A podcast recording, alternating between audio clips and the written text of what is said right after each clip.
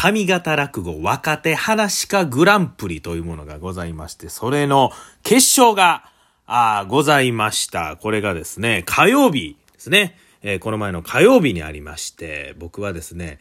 出てはないんですけども、まあですね、僕来年からまあ出れるキャリアになるということでして、私はね、あの、なり物で入らせていただいておりました。えー、太鼓の方が笑福亭ロショウ兄さん、そして、えー、笛の方が私、雪鹿ということなんですけども、まあ、笛を吹いたりとか、まあ、当たり金ですね。ちょっとお囃子のサブでちょっとやらせていただいたりとか、まあ、そういう形で参加するんですけども、ね、ありがたいことにこう、なり物という、こういう名前で、一応ね、そのチラシとかにも名前載せていただいてますんで、えー、このね、来てはったお客さん、落語ファンの方からね、ちょっとこう、SNS なんか見てますと、今日は誰々が面白かった、ここ良かったな、すごかったな、とかね、そういう落語の感想の中に、雪鹿さんの笛良かった、なんか優しい音色で良かった、うまかったとかね、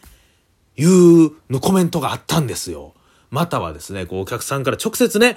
昨日の笛、え、雪鹿やったん？え、良かったな、うまなったな、とね、こういうふうに言うていただいたんですね。それを見て私、非常に微妙な気持ちになりましたね。ええ。いやいや、待てよ。何が微妙やねん、褒めてもろて喜べよと。嬉しいやないかと。思思いかもしれませんけど、これにはちょっとこう理由がありましてね。昨日、えー、昨日ちゃうわ。これちょっと撮ってんのが水曜なんでね、えー、この前の火曜日の決勝でございますね。えー、この日、まあ、笛担当で私行きました。でですね、あの、決勝残ってた方にですね、月亭ユーマニーさんという方がいらっしゃいまして、この方もね、もう笛非常に、えー、達者な方でございまして、このユーマニーさんというのはね、本番前、こう、二番太鼓、ね、開演前になるこう二番太鼓とかで、笛を吹くと、こう、気が上がるということで、笛を吹きたいという方なんですね。えー、で、えー、始まる前、僕笛吹こうかな思ったら、ああ、ごめん、ちょっとあの、俺笛吹かしてもらってええかな、言うて。言い張るんですね。ああ、いいですよ、いいですよ、言うて、最初の笛はユーマニーさんが吹きはったんですね。うん。で、その後、中入り言うて中入り休憩の笛は僕が吹いたんですね。雪鹿が吹きました。で、中入り開けてまたしゃぎりますよっていう時に、えー、そこはユーマニーさんが吹いたんですね。で、その後は僕が吹いてということで、この決勝、グランプリ決勝の笛は半分ユーマニーさんの笛なんですね。えー、ということでね、あの、僕の笛が良かったのか、あの、ユーマ兄さんの笛が良かったのか、ユーマ兄さんの笛を聞いて、あれ？雪鹿上手になったなと、錯覚しはったのかなと。うん。いや、た、ただですね、あの、予選の時も僕、鳴り物ね、僕全部予選4回ともね、鳴り物行きましたし、その時ね、なんと、あの、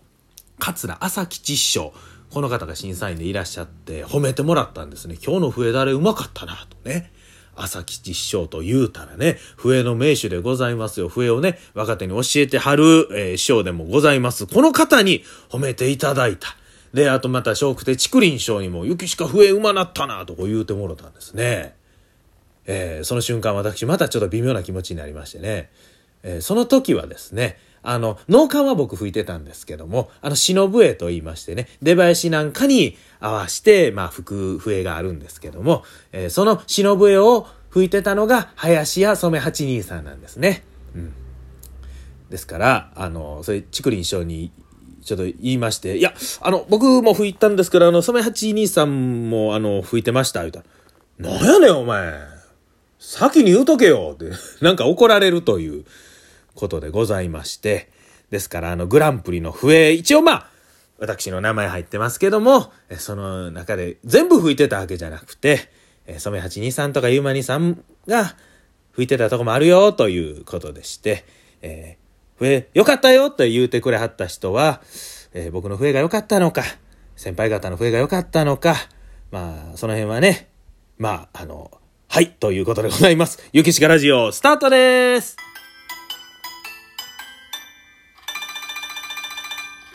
ゆきしかラジオ。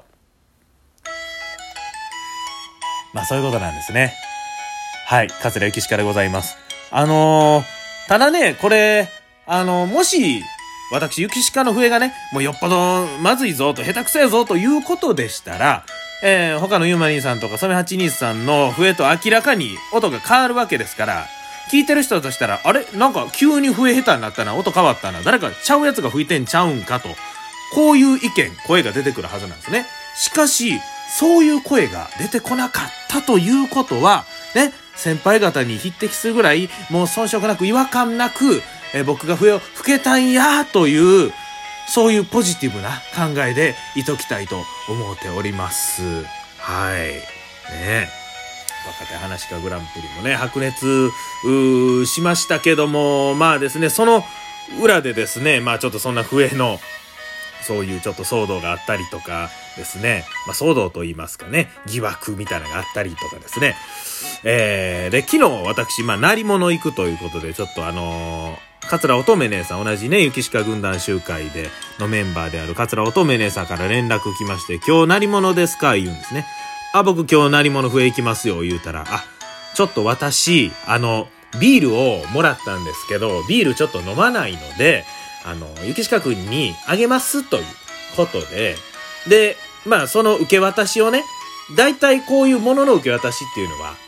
繁盛亭の若手楽屋、このちょっと狭めの楽屋があるんですけども、そこにちょっとラックがありまして、まあそんなとこに置いとくんですね。まあ大体はチラシなんかをここで受け渡しするわけなんですけども、まあそういうことで、ああ、じゃあ置いといてくださいと言って、まあ僕グランプリで鳴り物行くからその時にビールね、えー、いただこうかなと思って。こで楽屋ずっと見てましたらね、紙袋にね、あのー、瓶のね、えー、ちっちゃめの瓶のね、ビールが2本入ってまして、祝うてエールという、まあ、祝うという、祝う、うてで祝うてエールという、まあ、クラフトビールみたいな感じで、それが入ってました。ああ、こんななんかちょっと、おしゃれなビールもらいはったんやな、ということで、嬉しいな思ってね、えー、忘れんようにと思って早速リュックサックの中に詰め込みまして、で、えー、それから鳴り物でね、本番やってたんですけども、ちょっと途中ふっとこう心配になりまして、そのビール入ってた紙袋というのがですね、桂乙女とも書いてないし、雪鹿くんへとも書いてないんですね。いや、でも、大体ああいうとこで受け渡しするものってチラシがもう8割ですわ。チラシね。で、まあ着物がちょっと置いてたりしますけど、ほぼチラシで、これビールをね、この受け渡しすることはまあまあまあないですし、まあそのタイミングで若手楽屋にビールがあったら、まあ、確実にそれは僕宛てのビールだろうという思い込みだろうで動いてたんですね。でもこれもしちゃうかったらどないしようかな。いやいやいや、まあまあまあそんなことはないやろうと思って、でもまあ確かめるだけ確かめよう思って一応乙女姉さんに LINE して、あの、いただいたビールは、あの、この瓶に入ったイオーテールですか？って言って一応連絡したんですね。そしたら連絡返ってきまして、いやいや、違います、違います。私のビールそれじゃないです。っていうか、私今日行ってないんで。いや、行ってへんのかい。いや、行ってへんのかいってね。いやいやいや、それやったら言うてくれよ。だからそのビールは、また別の方のビールやったんですね。これ、危ない危ない。僕も人のビール勝手に持って帰るとこやんと思って。何を、いや、行けへん、いや、そもそも行けへんかったってなんやねん。いや、行かへんにやったら今日は行ってないからビール置いてないですよとかなんか一言言うてくれたらええやんと思って。ねえ。もう危うく泥棒するところやったというですね、グランプリの裏話。いや、裏話でもないな、こんなもんね。まさにこの舞台の裏で起こった僕の個人的な話、もう裏の話でございますけどもね。まあ、そんなことでね、ビールと言うてたらなんかビール飲みたいなってきますね。えー、まあでも、宣言がね、えー、もう10月でね、開ける、マンボウもね、マンボウ言うたらあかんのか、まあ、もうそんなもなくなるということらしいんでね、えー、嬉しいことですよね。まあもう、まあまあでも、こういうテレビなんか言うてますけどね、リバウンドが怖いとか言うてね、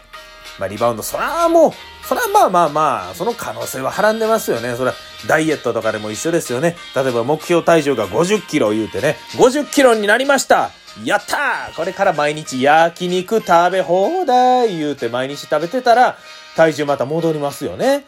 まあ、それと一緒でね、えー、目標の基準値になったから言うて急にバーッとはっちゃけたらあかんと。うーん、いうことで、それはまあまあ当然ちゃ当然なんでしょうけどね。えー、まあだからマスクなんかもしながら、アルコール消毒しながらという、まあことなんですけどね。でもまあ、嬉しいですよね。このまあお酒提供もそれですけど、その、そもそも今飲食店がね、夜空いてないですから、これ前も言いましたけど、夜公演が終わって8時とか9時とかでね、もう牛丼の一つもラーメンの一杯も食べさせてくれへん世の中ですから、僕まあ、えー、大阪の阪南市というとこ住んでますから、まあまあ時間がかかるわけですよ。もう帰ったらね、もう10時過ぎたり、もう、この前のグランプリの後もね、11時ぐらいでしたね、帰ったら。そっから晩ご飯なんですよ。ねまあ打ち上げがなかったとしても、その、なんかもう飯ぐらいちょっとどっかで食わしてくれやというね、そういう気持ちなわけですよ。ね、どうしてもお腹減ったな思ったらもうコンビニで買ってちょっとおにぎり食べたりしますけど、ね、そんなんやってたらまた外で食べてたなんかとかね、えー、言われるわけで非常になんかこう、もやもやした世の中でございましたけど、まあそんなんもね、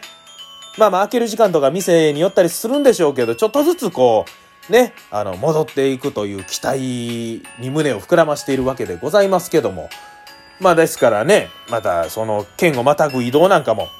まあまあ大人数でなければ、あの、いいんじゃないかというような話にもなってますんでね、こんなんでまたね、そういう落語会とかでもいろんなとこ行きたいですね。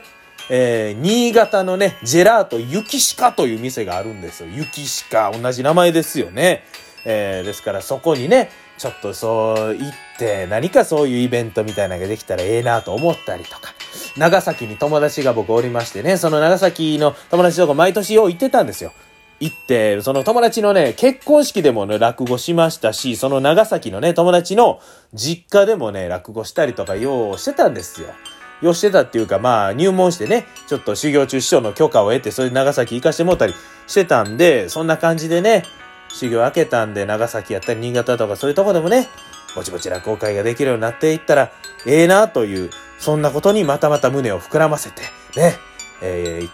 かつ気を引き締めつつ、世の中ええ方に回っていきますように、ゆきしかラジオ、お時間